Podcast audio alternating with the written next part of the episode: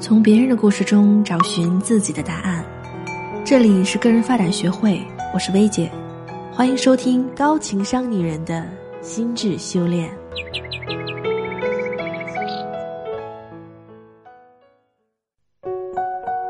薇姐你好，我叫琪琪，我做事总是没有耐心，容易发脾气。我也很想改掉这个毛病，但是一遇到事儿我就总是忍不住。就说上周吧，领导安排我教会公司所有的同事使用新的 OA 系统，他希望我们的很多工作能够通过这个完成，提高工作效率。可是我在执行这项任务的时候，遇到了一位很事儿的女同事跟我辩论，她觉得操作起来很麻烦，她不想学这个系统。我跟他说这是公司的意见，公司需要流程化管理，刚开始学是很复杂，但是稍微适应一下就可以了。可他就是很倔强，说本来工作就忙，没有时间做这些没有意义的事情，越说还越激动，我就受不了了，我就怼了他一句：“就你事儿多，大家都能学，你怎么就不行？你是有多牛吗？”话说的有点重，他摔门就走了，办公室的气氛也变得很尴尬。我知道这句话说的有点过了。但是我情绪上来的时候就没有办法想那么多，最后弄得大家都很尴尬。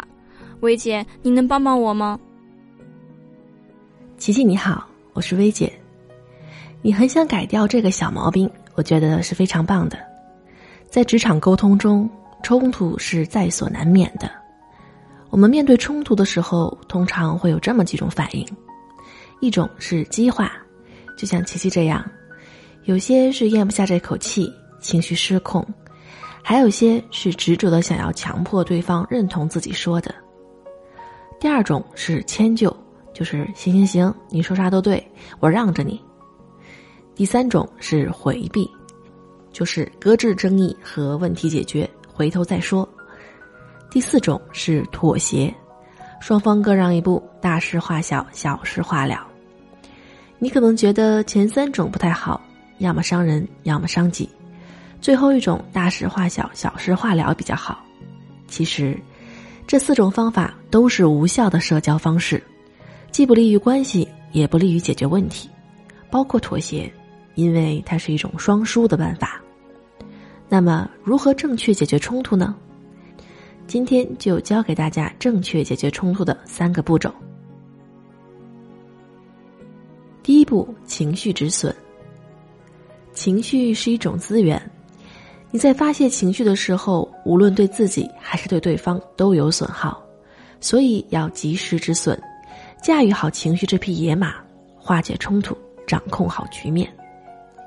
我们之所以会情绪失控，就是因为外界信息绕过了负责理性思考的大脑新皮层，直接到达了负责情绪的杏仁核，而控制情绪的方法就是要激活新皮层，启动理性思维。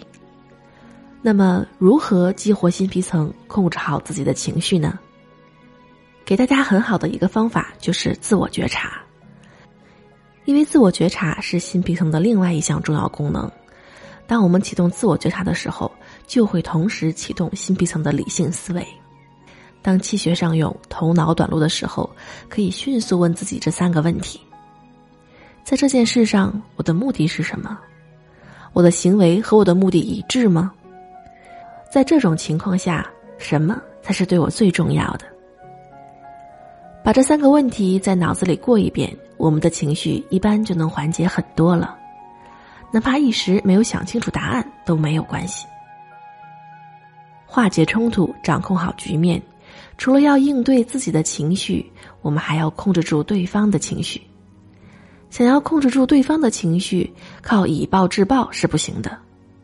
正确的方法。是要充分展示自己的同理心，先要认同对方的情绪，比如琪琪的情况就可以说：“您这摊活儿确实不好干。”然后表示出尊敬的态度，接着说：“但是您这个岗位特别重要，上 OA 可少不了您。”只有控制住了对方的情绪，才能把他拉回到理性对话的层面上来，人家也才会冷静下来听你说的话。化解冲突可以让关系更进一步，在职场中，同事关系对我们非常重要。好的同事关系可以帮助我们取得更大的成绩，所以大家如果遇到同事关系处理上的难题，可以跟我们的职业辅导师聊聊，他的微信是个人发展零幺八，通过他一对一的分析解决你的难题，同时还可以帮助你制定详细的提升计划以及完善的发展建议。第二步，寻找矛盾点。我们都有这样的经验：耳机线绞在一起的时候，上来就使劲拽是不行的，而是要先花一秒钟看看打结的点在哪里。面对冲突，想要解决，也要首先找到那个矛盾的源头，也就是双方产生争议的节点。怎么找到这个矛盾点呢？有效倾听是很好的办法。其实，当对方表达情绪、死守自己观点的时候，就是你收集信息的最佳时机。那么，怎么做到有效倾听呢？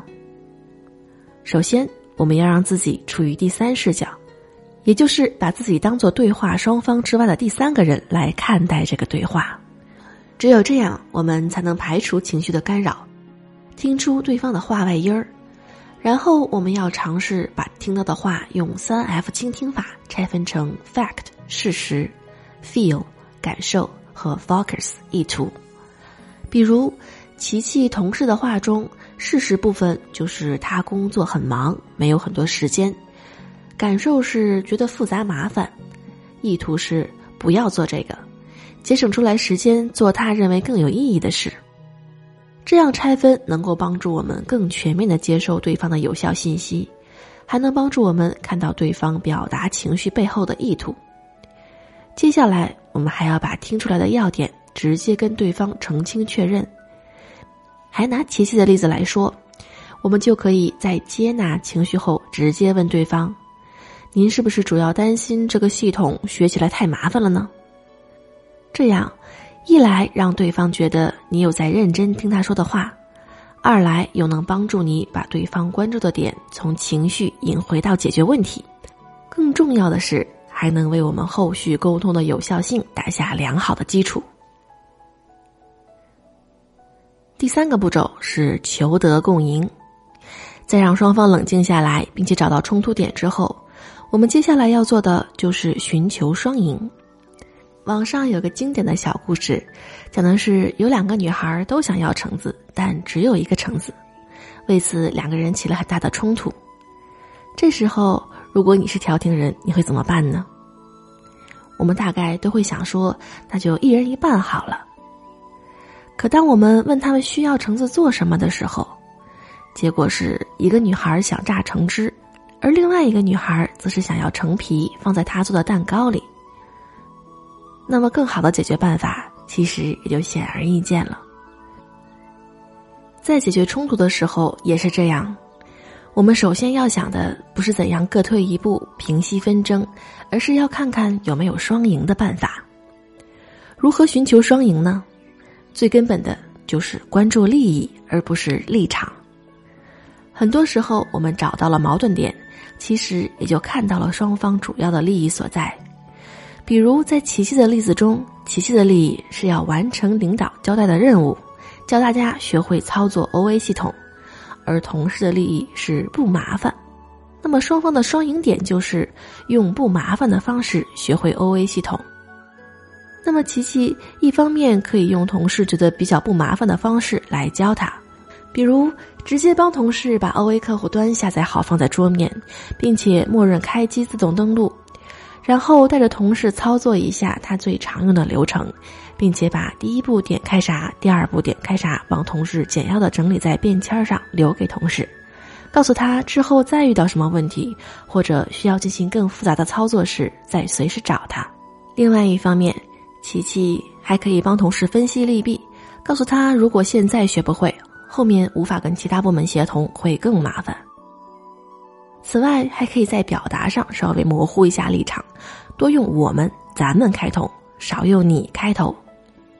比如，现在全公司都要用 OA 了，咱们要是学不会，之后跟其他部门对接起来会更麻烦，就要比“现在全公司都要用 OA 了，你要是学不会，之后跟其他部门对接起来会更麻烦”听起来让对方更舒服。